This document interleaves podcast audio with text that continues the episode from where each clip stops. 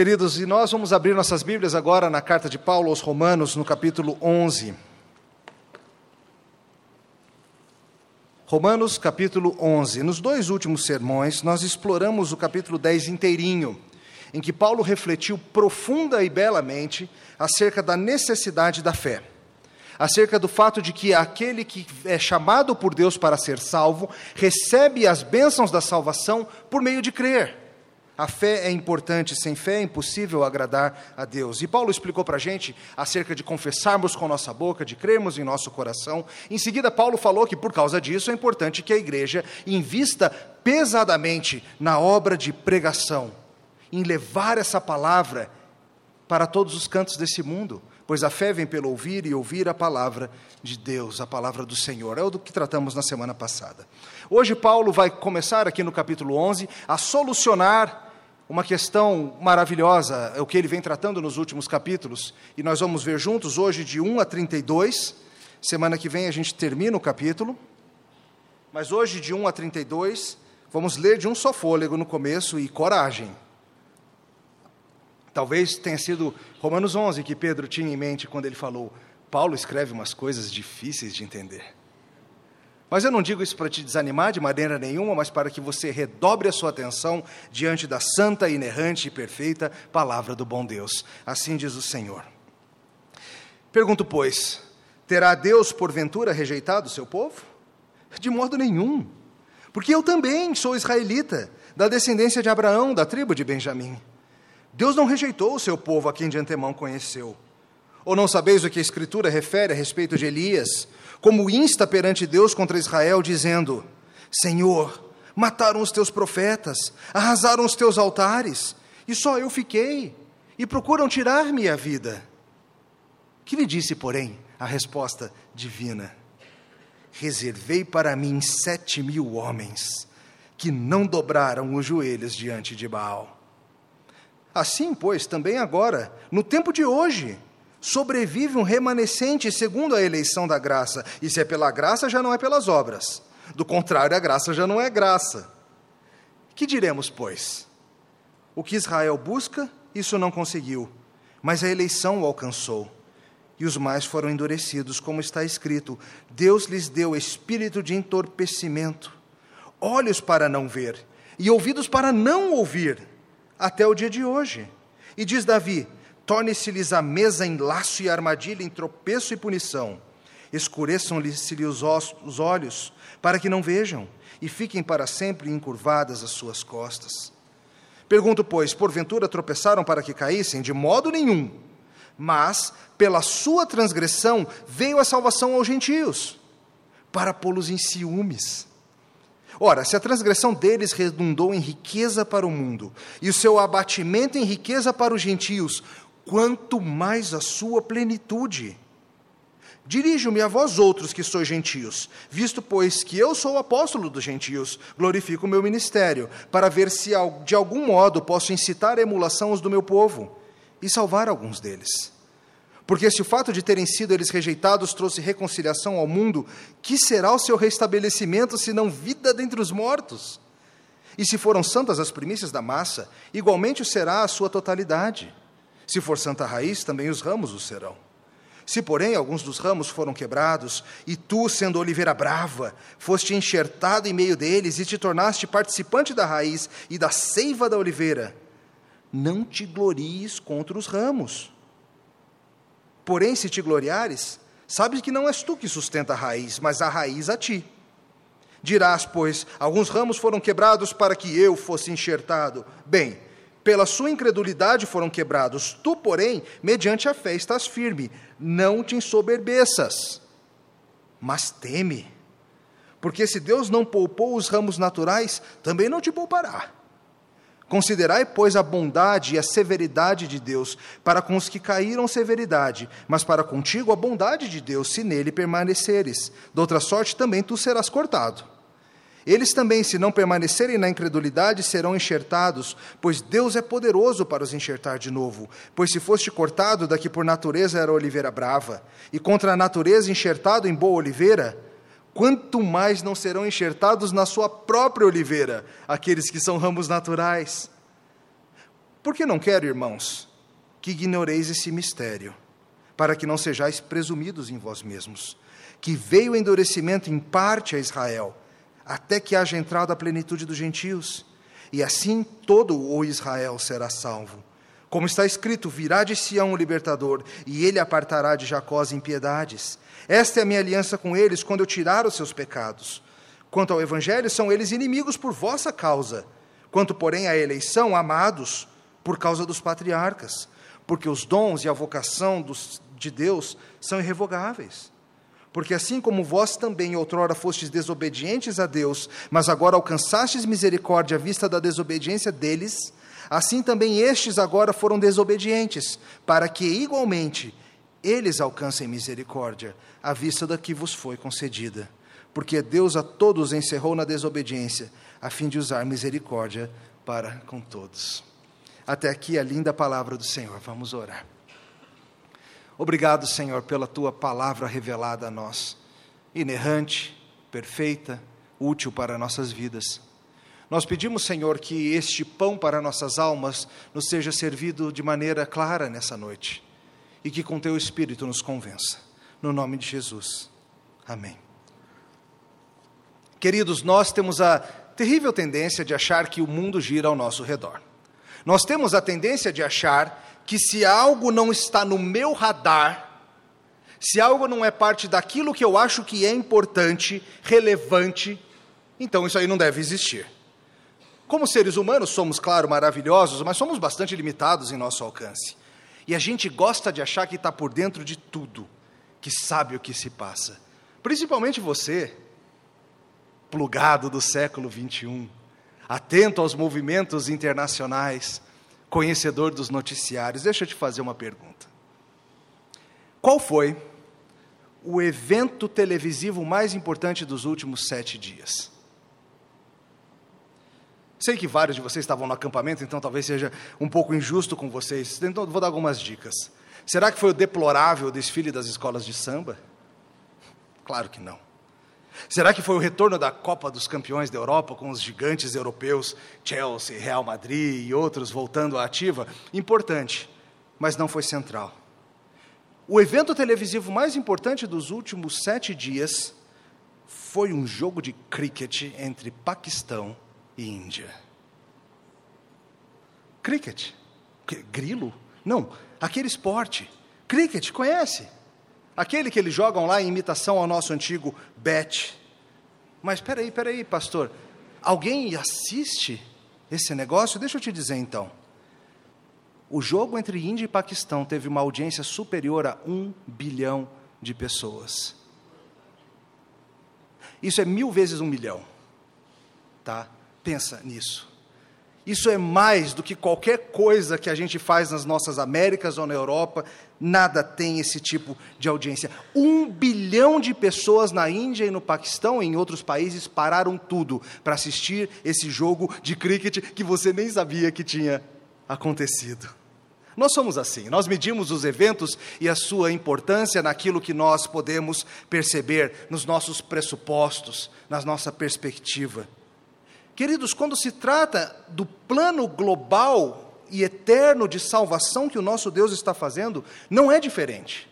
Nós vivemos numa faixa muito pequenininha da história. Supondo que você viva 80 anos, isso equivale a meros 4% da história da igreja até aqui. E isso considerando a história da igreja depois da encarnação.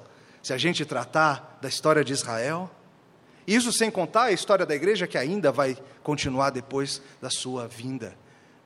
E você acha, entretanto, que você conhece como a igreja vai, como a igreja anda, como a igreja participa desse mundo. Mas a tua perspectiva é pequenininha, é limitada no tempo. De forma semelhante quanto ao espaço. Você que mora em Brasília, você deve conhecer talvez bem a situação da igreja do Senhor Jesus aqui na tua cidade. Mas mesmo assim é de uma ou duas denominações. E talvez conheça mesmo é da tua igreja ou da que você veio antes, mas você olha para isso tudo e você pensa também, não está no meu radar, não está acontecendo. Você, da sua pequenez, olha para a pequena fatia que você tem acesso e acha que sabe muito. Querido, o reino de Deus é muito superior a qualquer coisa que possamos imaginar. Envolve movimentos soberanos de Deus puxando a chama acesa e maravilhosa da verdade de lá para cá, num avançar e regressar pelos continentes e pelas eras, enquanto o povo de Deus vem sendo chamado. Envolve em certas partes do mundo igrejas abrindo mão do evangelho e enfrentando escuridão. Envolve em certas partes do mundo igrejas, milhares e milhões de pessoas finalmente descobrindo a verdade do evangelho. Igrejas sendo criadas onde antes não havia fé igrejas se arrependendo e dobrando os joelhos novamente, envolve uma nação da cruz, enfrentando facas afiadas em praias mediterrâneas. É maior do que você pensa. E hoje, em Romanos 11, Paulo vai abrir a tua perspectiva. Paulo vai falar para você: você acha que sabe o que está acontecendo? Deixa eu te dar um vislumbre. Deixa eu te mostrar um pouquinho da glória do plano do Senhor. Deixa eu te mostrar a história desse mundo como ele vê a história desse mundo. E nisso tudo, hoje nós vamos entender melhor o plano de Deus e veremos que Deus está chamando um grandioso Israel para si. E nós por isso devemos ser gratos e nunca arrogantes. De novo, Deus está chamando para si um grandioso Israel e nós devemos responder em gratidão. Nós vamos ver isso em três pontos. Primeira coisa para a gente investigar hoje de noite é: Deus endureceu a maioria dos judeus, assim abrindo caminho para os gentios. Vamos reler apenas cinco versos agora. Verso 1: Pergunto, pois, terá Deus porventura rejeitado o seu povo? De modo nenhum, porque eu também sou israelita da descendência de Abraão, da tribo de Benjamim. Deus não rejeitou o seu povo, a quem de antemão conheceu. Ou não sabeis o que a Escritura refere a respeito de Elias, como insta perante Deus contra Israel, dizendo: Senhor, mataram os teus profetas, arrasaram os teus altares, e só eu fiquei, e procuram tirar minha vida. Que lhes disse, porém, a resposta divina? Reservei para mim sete mil homens, que não dobraram os joelhos diante de Baal. Assim, pois, também agora, no tempo de hoje, sobrevive um remanescente, segundo a eleição da graça. Queridos, o objetivo de Paulo nessa sessão da carta de Romanos, capítulos 9 a 11, é lidar com um problema. Lidar com uma questão que naturalmente surgiria na cabeça dos seus leitores. Se Jesus Cristo é o Messias dos judeus, se Jesus Cristo é o prometido das profecias, se ele é o cumprimento das sombras, como é que tem tanto judeu que não acredita? Como é possível? E Paulo explicou para a gente lá no capítulo 9 que a razão disso tinha a ver com a predestinação, tinha a ver também com a responsabilidade humana em não se endurecer, tinha a ver com um plano eterno que envolvia chamar para si um povo que era uma mistura de judeus e de gentios. E isso resultou no nosso estudo sobre a necessidade da pregação como método aprovado e chamado por Deus para produzir a fé. E nos falou sobre a necessidade de enviarmos pregadores, e nisso tudo, Deus nos mostrou por meio do apóstolo que o endurecimento de muitos em Israel sempre havia sido parte do plano. E que isso resultaria em gentios vindo para a fé. E aqui no capítulo 11, ele vai lidar com mais cuidado acerca dessa situação dos judeus. Ele vai detalhar um pouco mais coisas que ele já vem explicando com cuidado. E a pergunta inicial é: Deus esqueceu de Israel? Ele havia feito um monte de promessas para Israel. Será que Deus rejeitou o seu povo? E Paulo responde: de jeito nenhum. A gente já sabe, por meio dos capítulos anteriores de Romanos, que tanto judeus quanto gentios possuem um único caminho de salvação: Jesus Cristo, o justo, crer no Senhor Jesus. E nós sabemos também que o plano dessa redenção sempre envolveu chamar gentios. Em nenhum momento era para ser algo meramente para os judeus. Tampouco nós vimos nos primeiros capítulos do livro ser etnicamente, ser geneticamente parte dos judeus te garantia salvação. Isso foi ficando claro. A igreja nunca foi chamada para ser exclusivamente judia, mas Paulo está lidando com o fato de que ela, depois da vinda de Cristo, também não vai ser exclusivamente dos gentios. Alguns poderiam pensar isso. Israel rejeitou. O Messias veio e eles rejeitaram. A luz foi retirada de Israel de uma vez por todas. Judeus não têm mais esperança. E Paulo começa a sua argumentação mostrando que ao longo da história sempre houve um mínimo, um remanescente, sempre houve um grupo dentre os judeus que se manteve fiel à palavra do Senhor. A ideia do remanescente é muito importante lá no livro de Isaías e em outras partes das Escrituras. É a ideia de que, ainda que pareça que não tem ninguém, tem. E Paulo exemplifica para começar com ele mesmo. Será que Deus esqueceu dos judeus? Claro que não! Olha eu aqui, sou judeu, descendente de Abraão, da tribo de Benjamim, sou judeu da gema e sou seguidor de Jesus Cristo. Paulo começa mostrando a partir do próprio exemplo dele que, embora vários homens e várias mulheres em Israel houvessem rejeitado o Messias, no mínimo ele cria. E pela história de Paulo, se o apóstolo Paulo, o antigo perseguidor da igreja, pôde vir a crer, então qualquer judeu que venha a crer vai ter espaço. E Paulo exemplifica isso contando uma história lá do Antigo Testamento, registrada no primeiro livro dos Reis, a história do profeta Elias. Depois você procura lá no capítulo 19 para você ler, é bastante interessante. O profeta, o homem de Deus, estava fugindo assustado por causa da péssima situação espiritual de Israel. E Elias começou a entrar numa crise. Elias começou a ficar todo tristão e começar a falar: puxa vida, sobrou ninguém. Senhor, ele orava, mataram teus profetas, arrasaram teus altares, só fiquei eu. E estão querendo me pegar ainda por cima, não vai sobrar ninguém. E Deus fala: Elias, presta atenção, cara. Não te iludas que você é o único. Eu reservei para mim sete mil homens, que você nem sabe quem são, mas eles não dobraram os joelhos diante de Baal. E o que Paulo está fazendo é aplicando essa verdade do Antigo Testamento à situação ali daquele momento. Ele usa essa história para mostrar para a gente que, embora pudesse parecer que os judeus, como um povo, como um todo, haviam abandonado o Messias, haviam se recusado a crer em Jesus Cristo, tem mais do que você pensa, tem mais do que você imagina. Queridos, isso deve servir para nós como um lembrete importante. Sabe, lembre, você vê a igreja de uma maneira extremamente limitada, no tempo e no espaço. Ah, você pode ser um estudioso da história, você pode ser interessado em conhecer o que se passa em missões mundiais, mas ainda assim, você vê a igreja de uma maneira bastante limitada. E às vezes você vê e você pensa: a igreja está indo para o buraco, a igreja vai acabar, a igreja está morrendo, o povo de Deus está se metendo com uma teologia da qual não vai ter volta. Esse caminho vai destruir a igreja. Às vezes a gente olha os mártires, como a gente viu essa semana passada, e pode ser que a gente tema pelo fim da igreja. Querido, isso só serve para incendiar o povo de Deus. Sempre foi assim.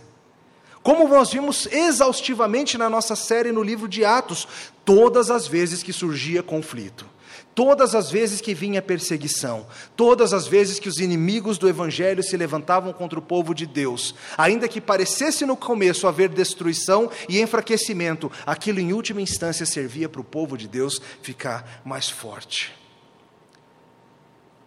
Escreve na mão depois, e depois escreve em casa num lugar para não esquecer. A igreja do Senhor Jesus é indestrutível. A igreja do Senhor Jesus é indestrutível, porque é o próprio corpo do nosso Redentor. É isso que Paulo está falando. Gente, para de achar que não sobrou ninguém, tem um monte ainda aí. E nisso Paulo começa então a explicar melhor o que aconteceu com os judeus, por que, que eles estão naquela situação. Dá uma olhadinha aí a partir do verso 5 novamente. Assim, pois, também agora, no tempo de hoje, sobrevive um remanescente segundo a eleição da graça. E se é pela graça, já não é pelas obras, do contrário, a graça já não é graça. Que diremos, pois, que Israel busca e se não alcançou, mas a eleição o alcançou, e os mais foram endurecidos. Como está escrito: Deus lhes deu espírito de entorpecimento, olhos para não ver e ouvidos para não ouvir até o dia de hoje. E diz Davi: Torne-se-lhes a mesa em laço e armadilha, em tropeço e punição. Escureçam-se-lhes os olhos para que não vejam, e fiquem para sempre encurvadas as suas costas. O que Paulo está explicando para a gente aqui é o seguinte: a salvação foi oferecida para os judeus pela graça. Muitos não quiseram aceitar esse caminho simples de abrir as mãos e receber. Muitos queriam, como Paulo falou em outros capítulos, colocar o esforço deles em conjunto com as graças. Mas ele fala: se tem obra envolvido, já não é pela graça. Não faz sentido sequer falar em graça junto com obras. Porque no momento em que você insere qualquer tentativa de obras, qualquer contribuição humana, você já destruiu a ideia de graça. E ele fala: todo mundo que foi salvo, foi salvo pela graça. Ninguém foi salvo por ser gentil, ninguém foi salvo por ser judeus. Isso é importante, a gente vai voltar a isso, porque tem muito crente que estranhamente acha que ser judeu é um caminho alternativo para a salvação que alguns são salvos pela fé em Jesus Cristo e outros são salvos por serem a nação judaica. E Paulo já corta essa ideia pela raiz. Fala: não, não, não. Todo mundo que foi salvo, foi salvo pela graça. Ser judeu de nascença, guardar os dias, seguir a lei, fazer as cerimônias, nada disso nunca salvou ninguém. E Paulo fala que a recusa que Israel fez acerca do Messias foi por endurecimento do próprio Deus. Aqui no verso 8, ele está fazendo uma citação, juntando alguns trechos, um trecho de Isaías 29 e um de Deuteronômio 29. Naquela ocasião, lá em Deuteronômio, Moisés havia falado para os israelitas que, embora eles estivessem vendo as maravilhas de Deus em ação, Deus iria endurecer o coração deles, Deus iria dar para eles olhos incapazes de ver, ouvidos incapazes de ouvir. Eles iriam presenciar a obra do Senhor, mas eles não iriam crer na obra do Senhor. E Deus iria fazer isso por causa do pecado deles. Note que essa verdade continua. É bem possível que você que está aqui hoje à noite tenha ouvido a palavra do Senhor sido pregada inúmeras vezes, mas que você nunca tenha vindo a crer nela. E de Isaías, ele traz uma outra ideia de que Deus trouxe para eles um espírito de entorpecimento, como John Stott coloca, uma completa perda da sensibilidade espiritual. Deus judicialmente cegou o entendimento dos judeus, ensurdeceu o coração deles, para que eles não crescem no Messias. Ouvidos moucos, ouvidos que não recebem a verdade. Nós, pastores, às vezes percebemos isso daqui de cima. Nós vemos e parece que as palavras estão chegando na pessoa, mas é como se não entrasse de fato pelo ouvido, é como se fosse apenas vento.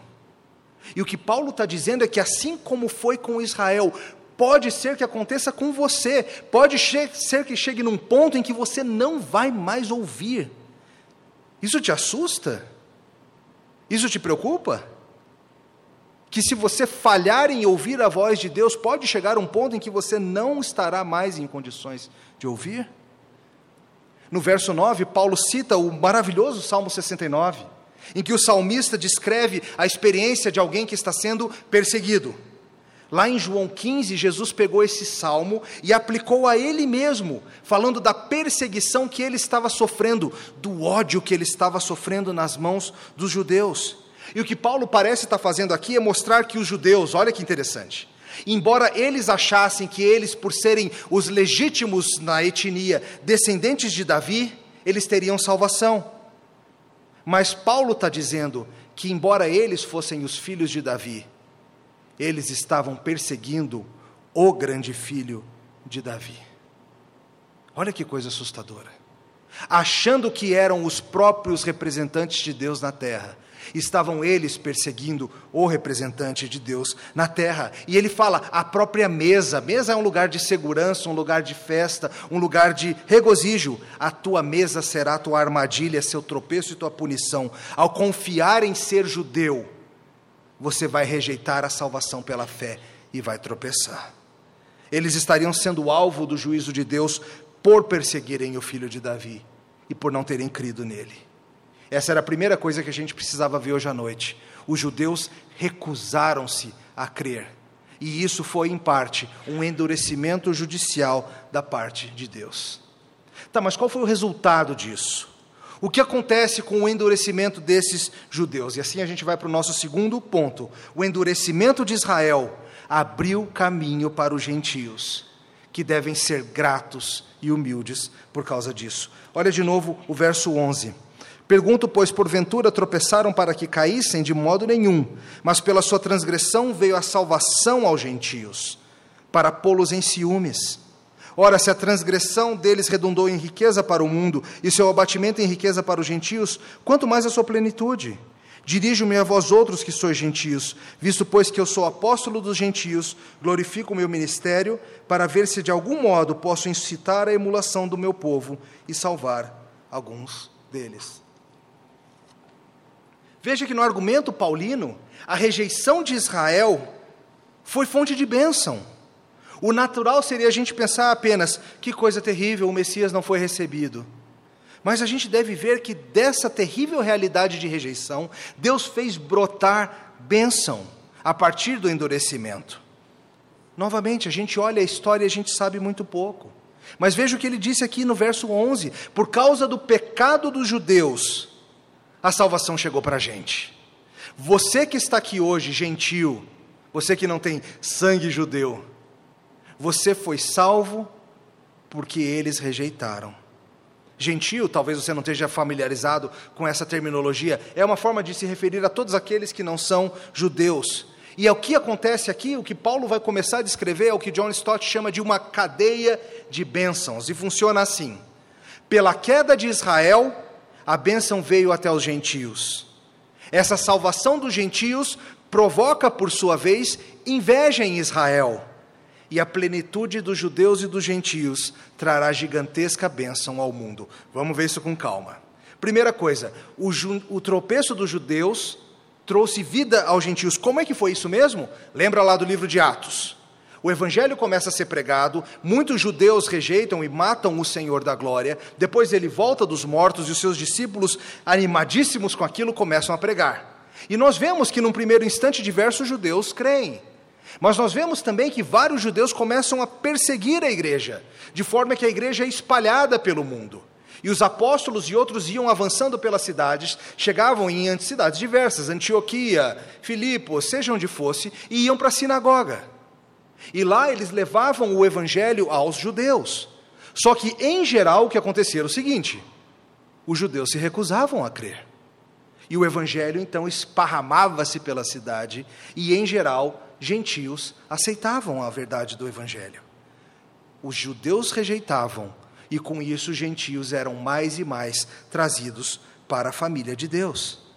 E ao mesmo tempo, Paulo fala algo interessante essa aceitação dos gentios vai ter o benefício de causar ciúmes nos judeus. Eita, mas provocar ciúme é algo bom? Fazer inveja nas pessoas é algo legal? Ficar lá com seu cachorro quente, para quem está com fome, ficar, olha aqui, olha aqui, ó, eu tenho, não vou dar mordida não. Não, não é disso que Paulo está falando, queridos. Ele está falando de algo que está ligado a um bom zelo. Existe um bom zelo ou ciúme do Senhor pelo seu povo. No caso aqui, o que ele está dizendo é o seguinte: é um viver de maneira tal que cause no outro um desejo de ter aquilo também. Exemplo. Talvez você conheça, imagino que conheça, um casal que tem uma vida matrimonial exemplar. Um casal que você olha e você vê o marido liderando como o Senhor lidera a igreja, você vê a esposa acompanhando e seguindo como a igreja segue ao Senhor, você vê harmonia, você vê bênção, você vê paz, você vê perdão quando há rusgas, você vê uma família equilibrada na lei do Senhor, e você no seu casamento que está uma bagunça, você olha e fala assim: eu queria aquilo para mim. E isso causa no seu coração uma inveja santa, digamos assim. E você pode agir de uma maneira errada. Qual seria a maneira errada? Quero um casamento assim, vou largar a minha e arrumar uma outra. Não, não é isso. Ou você pode agir da maneira certa. Quero um casamento assim. O que, que eu preciso fazer? Onde que eu tenho que mudar? Onde que eu tenho que aprender? Onde eu tenho que crescer? O que, que precisa ser transformado na minha vida para que eu também tenha isso que eles têm? E assim em diversas áreas da vida, às vezes jovens se animam a começar a trabalhar justamente quando veem os seus amigos colhendo benefícios disso. Ele está falando de uma inveja produtiva, não de uma inveja que causa morte ou pecado. E ele fala justamente que o que está acontecendo aqui é o seguinte: os judeus rejeitam o evangelho, mas chega um tempo em que, ao verem a maravilha que é o evangelho na vida do povo de Deus, ao olharem para os gentios e verem as vidas transformadas, ao verem o fruto do Espírito, ao verem o amor que temos uns pelos com os outros, ao vermos a paz de espírito que o Senhor nos dá, os judeus vão olhar para a gente e vão falar: quero esse negócio para mim. Essa é a esperança do apóstolo. É disso que ele está falando. Que ele espera que, por meio da vida cristã desenvolvida entre os gentios, judeus sejam provocados a querer ter essa mesma redenção a virem ao mesmo Cristo. E Paulo exemplifica isso de uma maneira muito interessante. Ele fala do próprio ministério dele. E depois ele fala dessa figura da oliveira. Fala dele mesmo, como ele disse aqui, ele fala: "Pessoal, eu sou chamado o apóstolo para os gentios. Eu fui enviado por Jesus Cristo para trazer o evangelho para vocês. E nós somos aqui fruto desse esforço. Mas ele fala: embora eu seja o apóstolo dos gentios, eu não me esqueci dos meus irmãos de sangue judeu. Inclusive, quando eu prego para vocês, eu fico aqui ó, no coração, com uma esperançazinha, de que ao verem a vida transformada de vocês, alguns deles queiram também. Paulo está falando isso, mas Paulo, veja, não está usando os gentios como fantoche, não é isso. Mas ele tem a real esperança de que ao verem, se animem com a beleza do Evangelho. E ele fala: gentios, vocês têm que pensar com cuidado acerca desse lugar de vocês no pacto. Vocês são fruto de uma massa que começou boa. Vocês são frutos, ramos de uma árvore cuja raiz é boa. E ele usa essa figura da oliveira que nós já lemos aqui. Paulo está descrevendo um processo que, não, que é um tanto usual, mas que, é, que não é usual, mas que ainda se vê aqui e ali na Palestina. Em circunstâncias especiais, é possível revigorar uma oliveira que esteja deixando de dar fruto por meio de enxertar ramos de oliveira brava nessa oliveira que está começando a deixar de dar fruto. E ele compara aqui o povo de Deus como essa oliveira, raiz forte, boa, os patriarcas, a fé, as promessas mas ramos que ao longo do tempo foram enfraquecendo e foram sendo quebrados por causa da incredulidade. E Deus pega ramos de uma outra oliveira, uma oliveira selvagem, brava, e coloca nessa árvore boa. Veja que é benefício direto para você o fato dos judeus terem rejeitado, porque foi assim que você, raminho bravo, foi colocado na planta boa.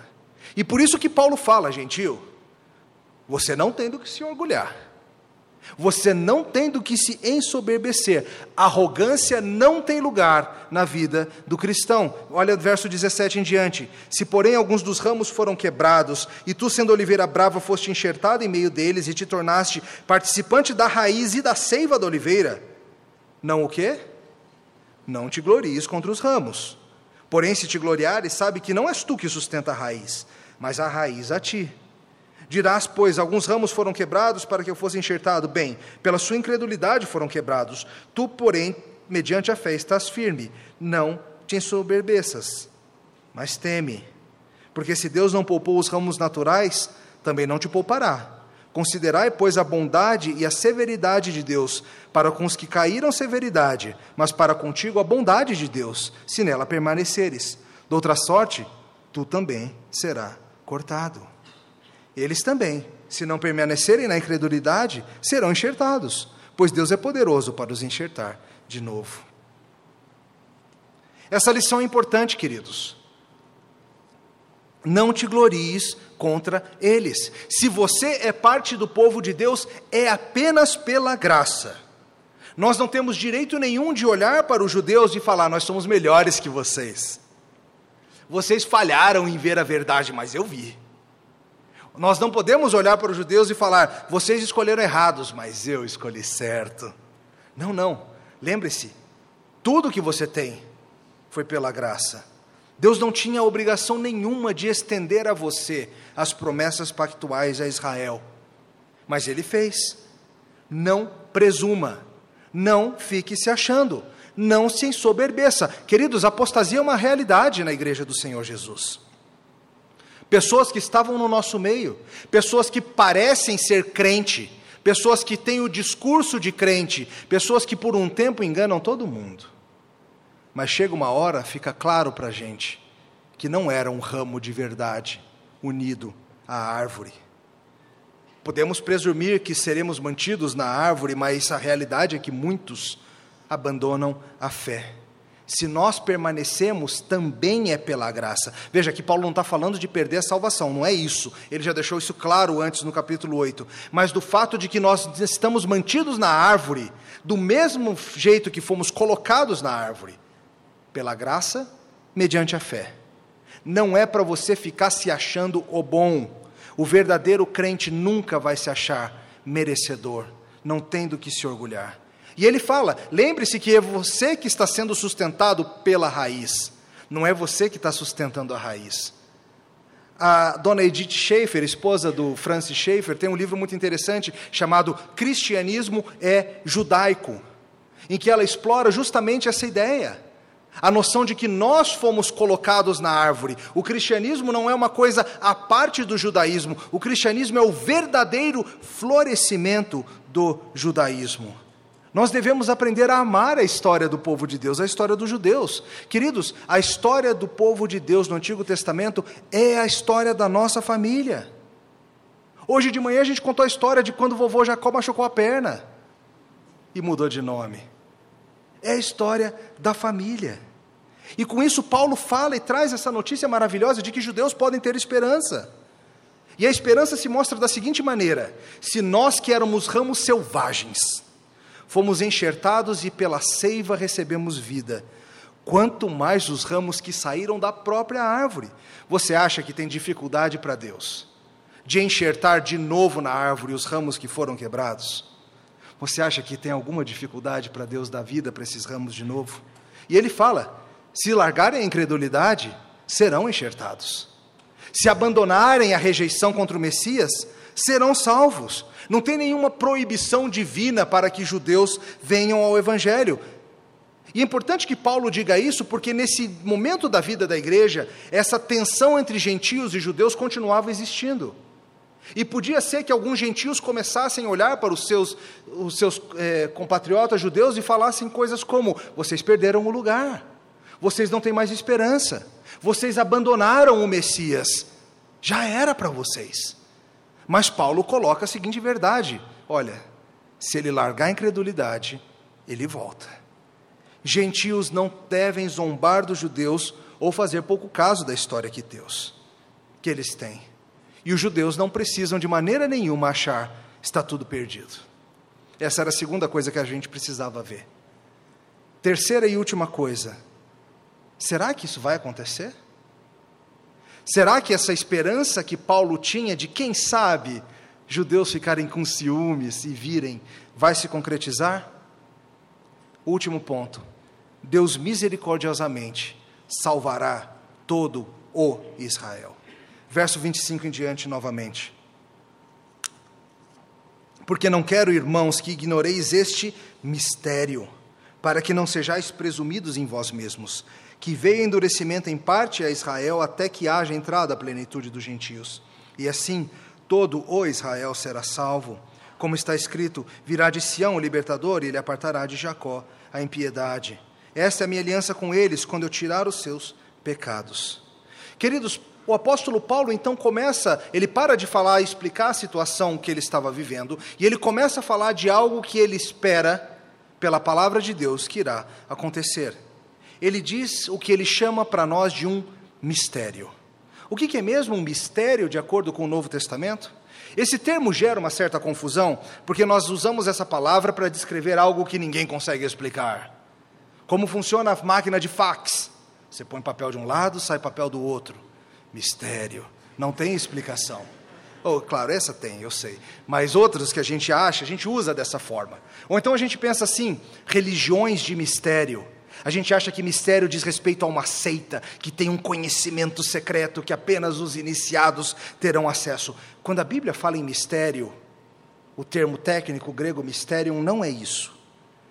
É algo que estava encoberto, mas que agora está sendo trazido à luz, para que todo mundo veja e entenda. E Paulo vem trazer a eles um mysterium, algo que era secreto mas agora é domínio público. Aí qual que é o mistério? Que judeus eleitos serão salvos? Isso a gente já sabia. Isso a gente já sabia de antes. Que o endurecimento sempre seria parcial, que haveria um remanescente, mas tem algo mais que ele está trazendo aqui ele está dizendo para a gente que tudo indica que haverá um tempo em que Deus novamente trará muitos judeus ao pacto.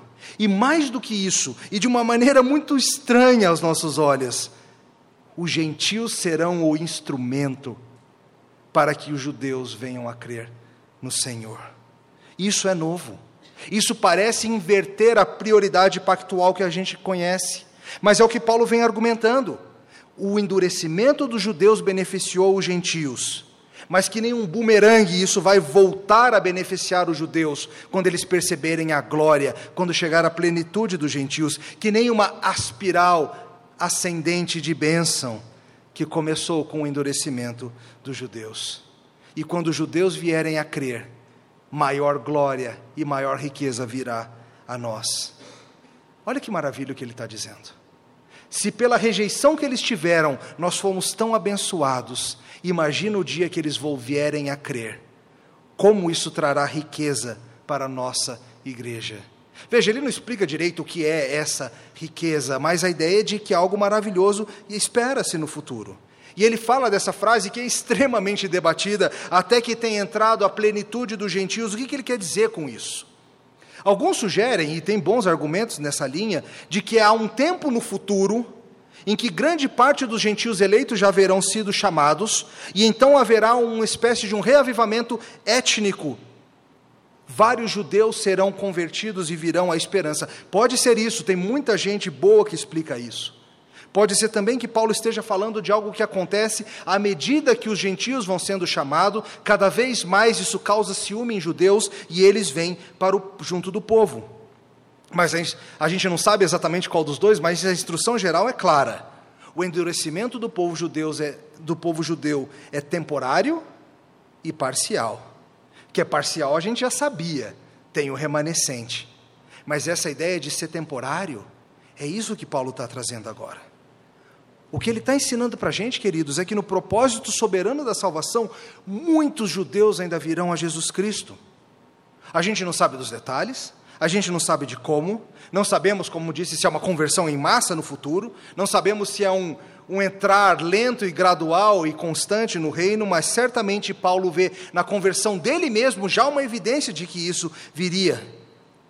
De qualquer forma, nós sabemos que nos propósitos divinos, muitos judeus, todos os judeus eleitos, serão salvos. E ele argumenta autoritativamente dizendo que isso que eu venho explicando, se o endurecimento dos judeus já foi tão benéfico, quanto mais vai ser no dia em que eles vierem a crer. A gente pode vislumbrar apenas que vai ser um deleite, quando o povo de Deus for constituído de toda sorte de ramos, uma combinação colorida e maravilhosa de oliveira brava com oliveira original, judeus e gentios se dobrando perante Jesus Cristo. E ele conclui de forma que todo o Israel será salvo. Atenção.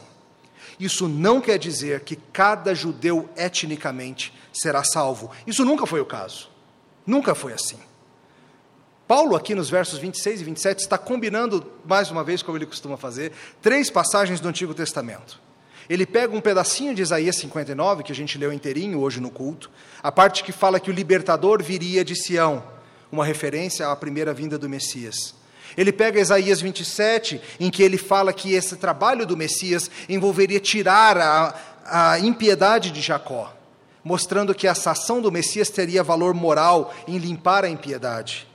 E depois ele cita Jeremias 31, que fala que Deus estabeleceria sua aliança e removeria os pecados. Tudo isso para mostrar que dos judeus vem o redentor e que há um plano maravilhoso de um, de um Messias que triunfa de maneira perfeita para cumprir o pacto. unindo em si um povo de todas as tribos, povos e raças. Todo o Israel de Deus será salvo.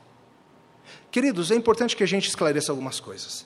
Isso não quer dizer um país lá na Palestina. Muitos cristãos pensam que é isso. Mas John Stott explica: ele não está falando aqui de salvação nacional. Nada é dito sobre Israel como uma entidade política. Nada é dito sobre um retorno para a terra prometida. Não há nenhuma sugestão sobre salvação especial para judeus que dispensa a fé em Cristo. E deixa eu falar para você com todas as letras: o Israel que existe hoje, que fica ali pertinho da Síria, da Jordânia, não é nação santa. Não tem nada de especial em meramente ser etnicamente judeu. A igreja não tem uma obrigação especial com aquele país. Isso tampouco quer dizer, como muitos crentes pensam, que existem dois caminhos de salvação: o caminho da fé, crendo em Jesus, e o caminho da etnia, sendo um judeu. Muitos crentes pensam isso e, e falam o Antigo Testamento para os judeus, o Novo Testamento para os gentios. Não, não, Paulo vem ao longo de todo o livro de Romanos ampliando e explicando para a gente o que é o Israel de Deus. Lembre-se, nos capítulos 3 e 4, ele insistiu com a gente que o verdadeiro israelita é aquele que é israelita pela fé. Que nem todos os que são de Israel são de fato Israel. Lembra quando ele disse isso? Um negócio meio estranho. Nem todo mundo que é Israel é Israel. O que, que ele queria dizer com isso? Lembra? Que muita gente nasce no meio do povo, mas não é espiritualmente chamado. E no capítulo 7 ele vem mostrando para a gente que, mesmo pessoas que nasceram etnicamente como povo de Deus, estão garantidos, pois vários rejeitaram a promessa de Deus. Do que, que ele está falando aqui então? Ele está falando acerca da planta original, o Israel original, o Israel étnico. Mas esse Israel étnico tem um monte de ramos que foram enxertados, e esse Israel étnico tem um monte de ramos que foram quebrados. Essa planta que começa com uma raiz judaica, mas recebe ramos de todo tipo de gente do mundo inteiro. Isso tudo ele chama de todo o Israel. Começa etnicamente judeu, recebe um monte de ramos gentios e, pelo jeito, no final da história, recebe mais um monte de ramos que haviam sido quebrados e voltam e fica uma planta gloriosa. Isso quer dizer, queridos, que o Israel de Deus o verdadeiro Israel comporta tanto judeus étnicos que creem no Messias, quanto gentios que creem no Messias. Queridos, o que de Paulo está dizendo é o seguinte: o plano funciona perfeitamente. O plano é mais impressionante do que você imaginava. O plano nem cabe na sua cabecinha. O plano vai além do que você vê, o plano vai além do que você sabe. O plano envolve uma planta maravilhosa composta de gente de todo lado, e nenhum se perderá. Enquanto o arminianismo estranhamente afirma que muitos dos que Deus queria salvar serão perdidos, a Bíblia nos afirma categoricamente que todos os que ele, os que ele quis salvar, todo o Israel, será salvo. E lá em Galatas 6, Paulo se refere à igreja como o Israel de Deus. E aqui ele vem deixando isso claro para a gente também. Um resultado importante disso é o seguinte: não desistamos dos judeus. Judeus são nossos são os membros sênior do pacto. Nós somos os membros júniores. Não desistamos de evangelizar os judeus. Parece um negócio óbvio, mas poderia ser que a gente pensasse assim. Tiveram a vez deles, abandonaram a fé, não creram no Messias, dançaram. Não não desistamos dos judeus. Versos 28 e 29 explicam como que a gente tem que pensar acerca deles. Olhando pelo nosso lado, eles são inimigos do evangelho de Jesus Cristo. E isso resultou em nosso bem. Eram os inimigos da igreja no começo da história, como você se lembra bem. Veja, mas isso não significa de maneira nenhuma que a igreja tenha que buscar inimizade com os judeus, que a igreja tenha que perseguir os judeus. Paulo não está ensinando nenhuma forma de antissemitismo ou qualquer coisa que o valha. Pelo contrário, Paulo está falando que hoje sim estão numa situação de inimizade, e veja, isso é sério.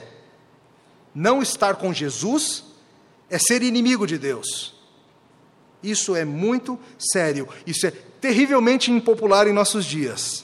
Você conhece gente bacana, simpática, honesta e inteligente, que é inimiga de Deus, porque não está com Jesus Cristo.